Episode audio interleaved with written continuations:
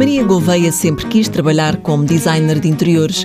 Quando deu de caras com o curso em vitrinismo no SECOA, o Centro de Formação Profissional para o Comércio e Afins, percebeu que seria mais um passo em direção a esse objetivo. Andava à procura de qualquer coisa e também porque não conseguia arranjar trabalho e assim pensei, bem, tenho o curso durante dois anos, mas são dois anos em que vou ter estágio, ter experiência profissional, porque esse é um mal de muitos sítios em que não aceitam pessoas por causa da experiência profissional. E o curso dava-me no total 1.500 horas, ou seja, praticamente um ano de experiência em várias empresas, ou seja, tornaria mais versátil para trabalhar em qualquer outra empresa. Apesar de não saber muito sobre a profissão, arriscou e hoje trabalha como vitrinista no El Corte Inglês, Lisboa. O curso eh, tem a ver com montagem de espaços comerciais, ou seja, decoração, desde a montagem, desde tratar de situações de obras, de propostas de fornecedores de outras marcas externas.